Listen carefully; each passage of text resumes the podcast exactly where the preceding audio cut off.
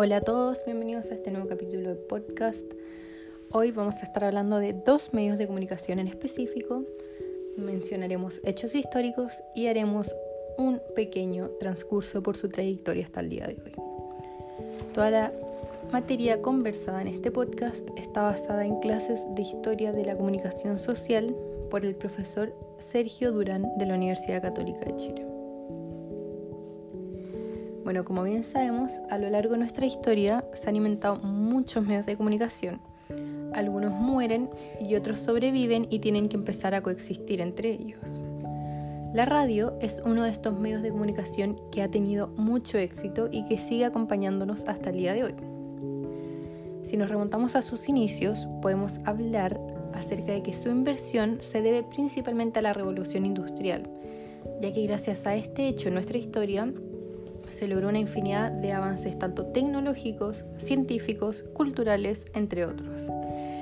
Uno de estos grandes avances fue el invento de una teoría llamada electromagnética, que en simples palabras habla de que estamos rodeados de ondas radiales, ondas electromagnéticas, que se encargan de transportar la energía de un lugar específico a otro lugar. Si alguna vez te has preguntado tú, ¿cómo es que se manda un WhatsApp? Cómo es que se recibe o se hace una llamada o cómo funciona el Bluetooth, esta teoría más o menos lo explica. Se agarra la energía de un lugar específico y se puede mandar a otro lugar sin distancia. Nikola Tesla es un inventor que logró transmitir esta energía pero sin ningún cable.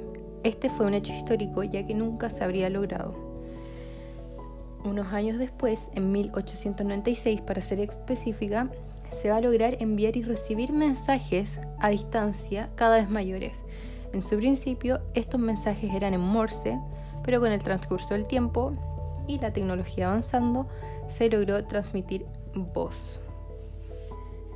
Este hito se va a conocer como telegrafía sin hilos o radiotelegrafía, pero hasta este tiempo aún no se utilizaba el término radio para hacer la distinción entre estos sucesos. Así que hasta el día de hoy estamos hablando de telegrafía o radiotelegrafía. Esta nueva tecnología va a llamar muchísimo la atención y diferentes empresas, diferentes países van a poner su atención en esto. Se van a querer implementar en diversos países para así compartir música en vivo, música enmasada y otro comentario. Cuando este aparato logra crecer de una manera exponencial, las empresas van a querer agarrar esta idea de aparato de radio y van a empezar a cultivar su capital en ella para acompañarlos en el desarrollo y así lograr que crezcan más y más. En los inicios van a existir dos tipos de modelos que se le dan a la radio. Está la radio privatizada y la radio pública.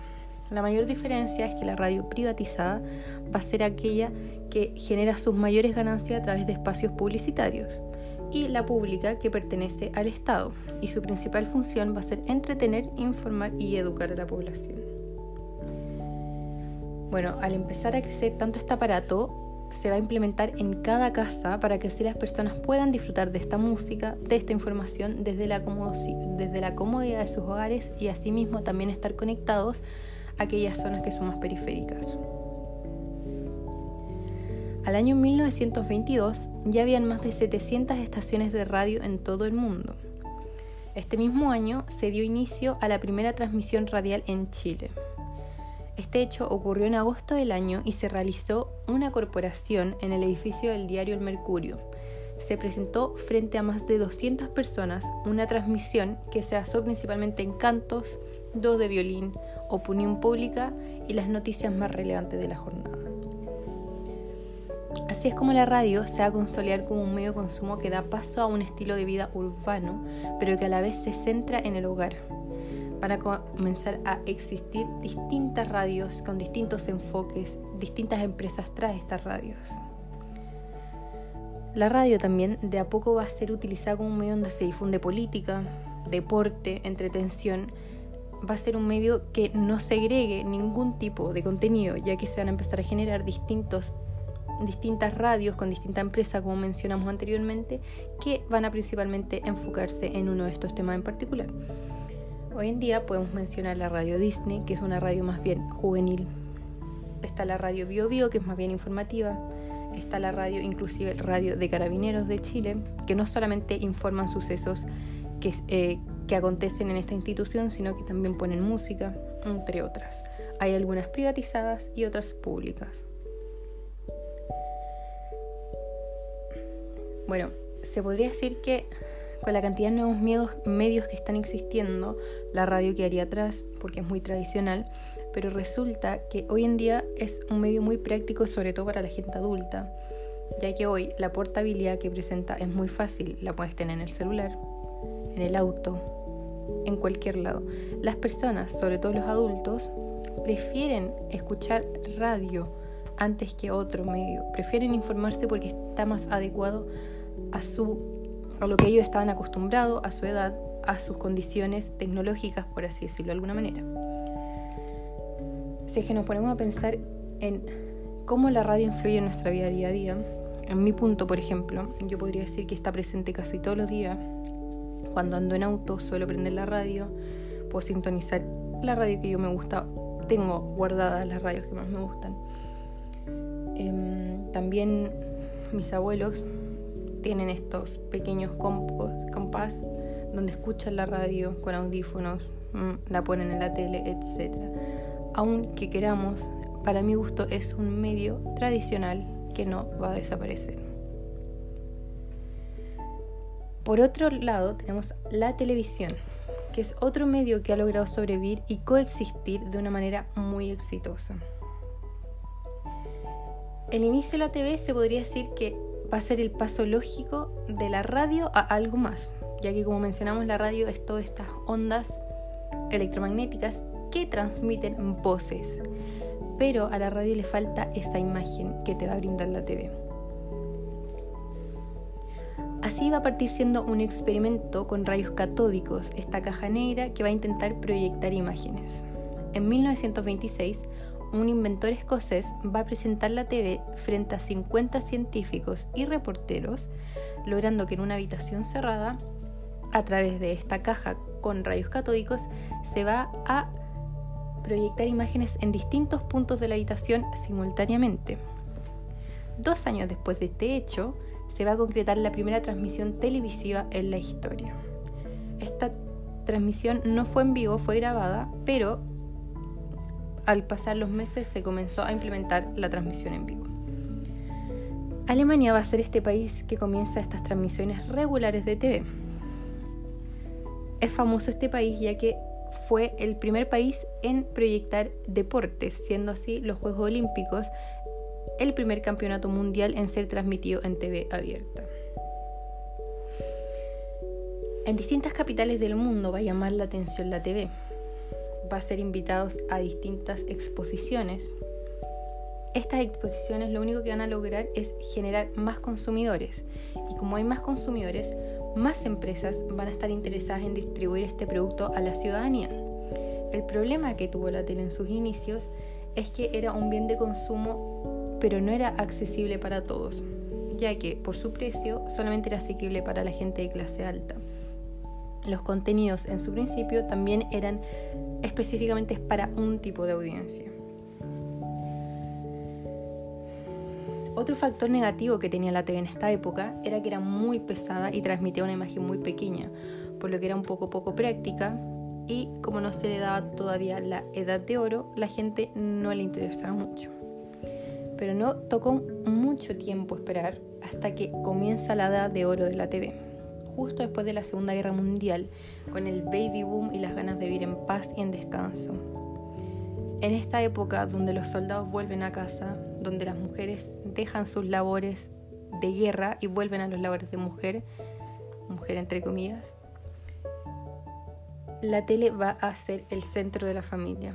Se va a posicionar como este bien de consumo que llega a cambiar y unificar a las familias la tele va a estar siempre en lugares específicos y estratégicos donde todos puedan verlos a cualquier hora y donde esté constantemente en, transmisión. Ese también era una de las expectativas que tenían los espectadores, la audiencia de que todo el tiempo estuviesen generando contenidos que los entretuviesen, les hicieran descansar o simplemente los mantuvieran alejados de la realidad. La gran expansión de la televisión se da por ahí a 1950, donde en casi todos los países del primer mundo ya se implementó esto y era un bien de consumo asequible para gran parte de la población y que se distribuía en grandes cantidades. A eso de 1959 va a llegar a nuestro país, a Chile. Obviamente los primeros canales de televisión en esa época eran estatales y por ende su programación estaba 100% pauteada y estudiada por el Estado. Casi en su totalidad esta programación era de entretención y pocos porcentajes eran de información, de cultura u otro. Al igual que la radio, este medio también fue utilizado y sigue siendo utilizado con fines políticos y propagandísticos, casi siempre en épocas de crisis que pasa el país o gobiernos un poco más autoritarios, por decirlo de una manera, ocupan esto, la televisión, para transmitir información de manera más eficaz que otros medios. Al día de hoy, la TV sigue siendo el medio que más se consume en Chile, según estimaciones, aproximadamente cada familia chilena tiene por lo menos un televisor en casa. También, como la radio, existen distintos canales, algunos privatizados y otros que son públicos, y la TV hoy en día es este medio que más vende publicidad, ya que es la, tiene la mayor cantidad de audiencia. Por ende, las grandes marcas suelen exponer sus anuncios en este medio por sobre otros. Bueno, este es un pequeño resumen de la historia de ambos medios, con algunos hechos históricos importantes, pero más, más bien quería desarrollar el, el, argumento de que estos medios para mí nunca van a dejar de existir, por más de que surjan otros medios que puedan competir ya que además de ser medios muy prácticos, están implementados en nuestra vida y son eficientes. La televisión está por lo menos en, casa de todos y ahora no solamente sirve para entretener o, canal, o para tener canales públicos, sino que uno puede, puede contratar canal privado, puede contratar streaming, puede ver películas, puede ver Netflix, YouTube. Tienes una variedad, todo lo que tú quieres ver lo puedes ver a través de la TV. Por eso yo creo que mm, son medios que coexisten y van a existir por un largo tiempo juntos. Bueno, muchas gracias por escuchar el podcast. Espero que prontamente podamos estar retomando otros medios de comunicación.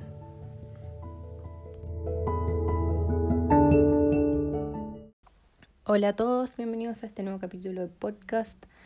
Hoy vamos a estar hablando de dos medios de comunicación en específico mencionaremos hechos históricos y haremos un pequeño transcurso por su trayectoria hasta el día de hoy.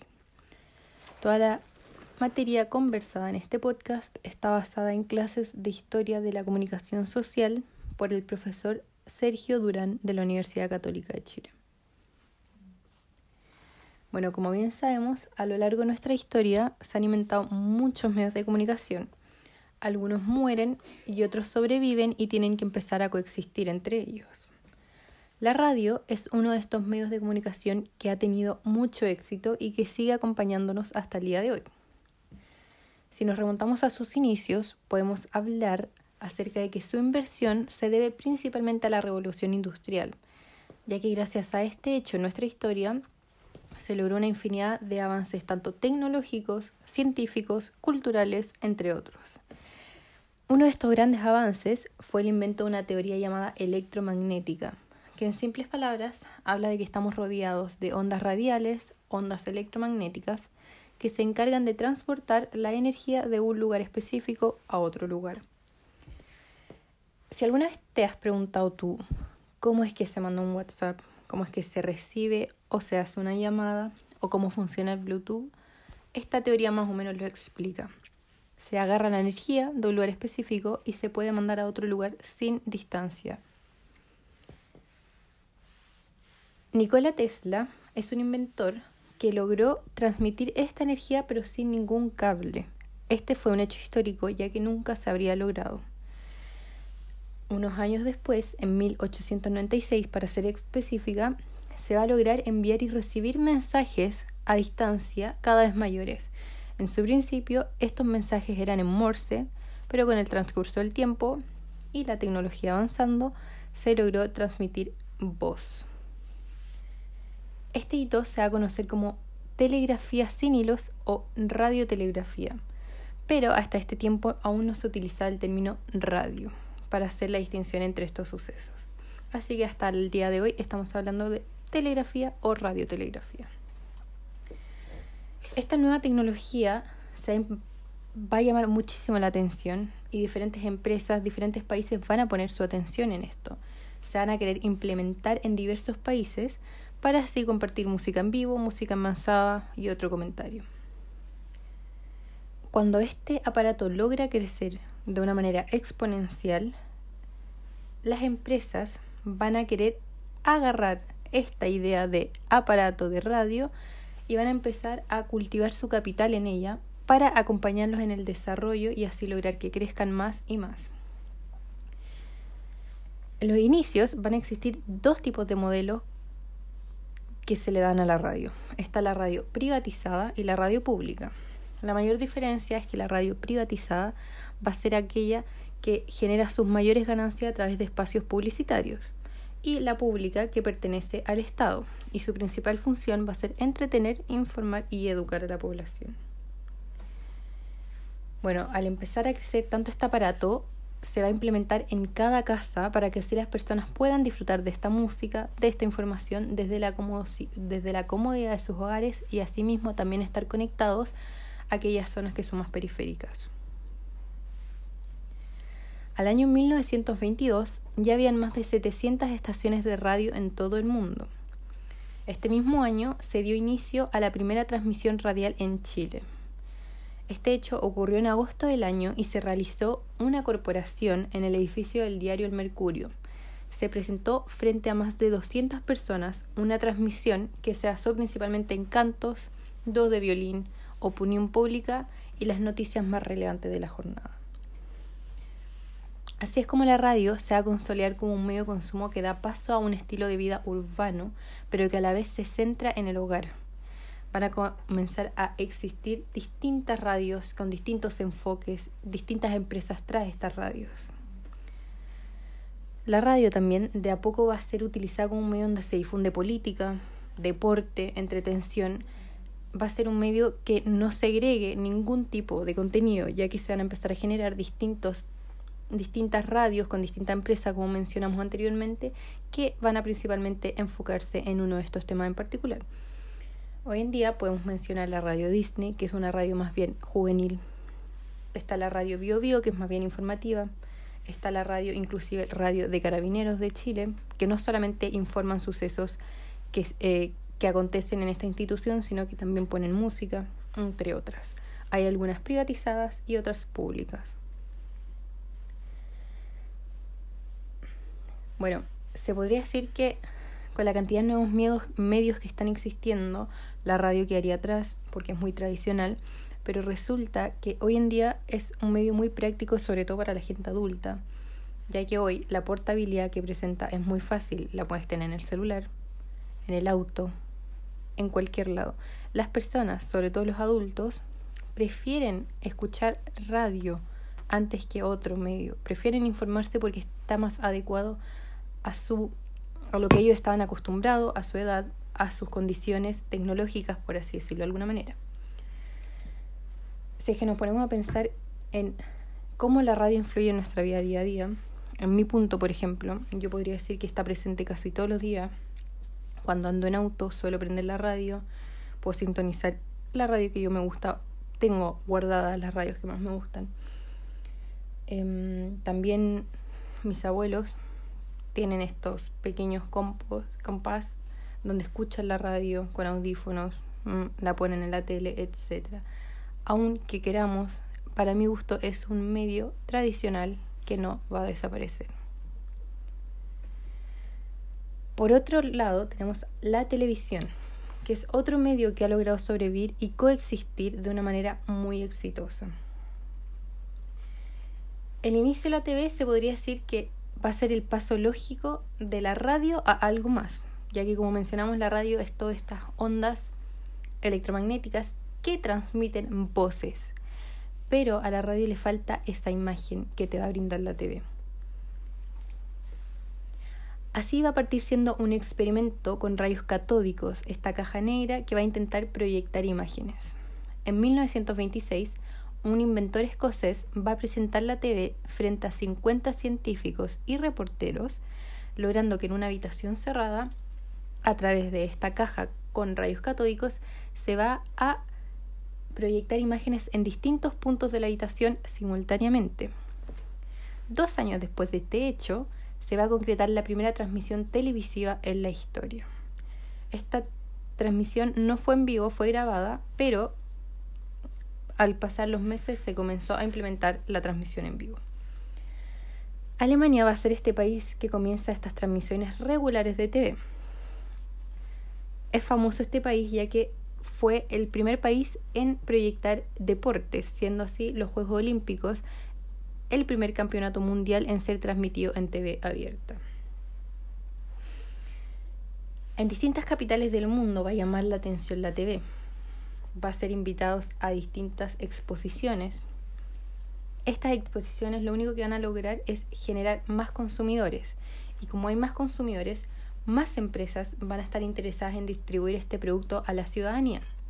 El problema que tuvo la tele en sus inicios es que era un bien de consumo pero no era accesible para todos, ya que por su precio solamente era asequible para la gente de clase alta. Los contenidos en su principio también eran específicamente para un tipo de audiencia.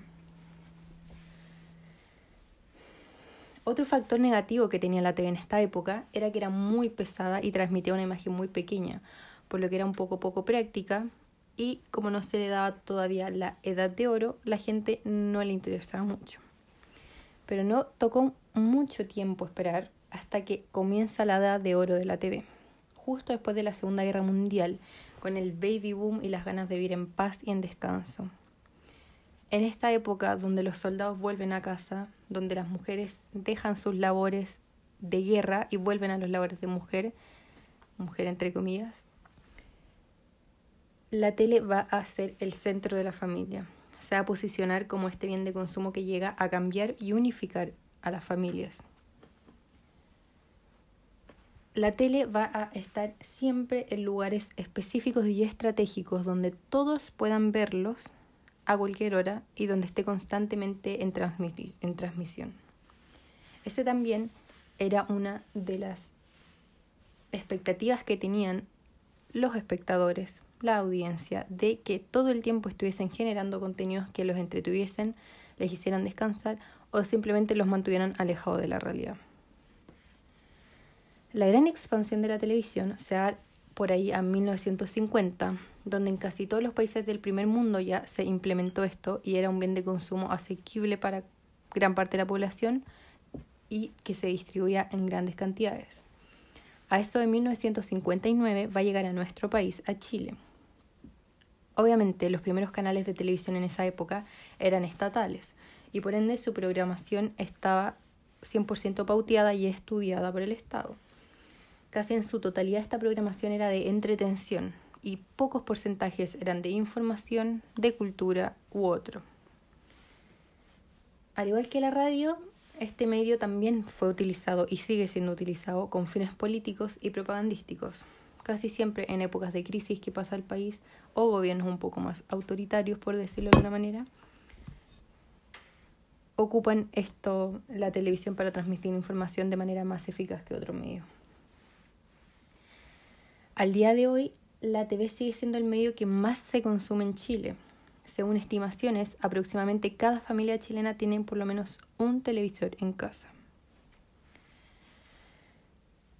También, como la radio, existen distintos canales, algunos privatizados y otros que son públicos, y la TV hoy en día es este medio que más vende publicidad, ya que es la tiene la mayor cantidad de audiencia.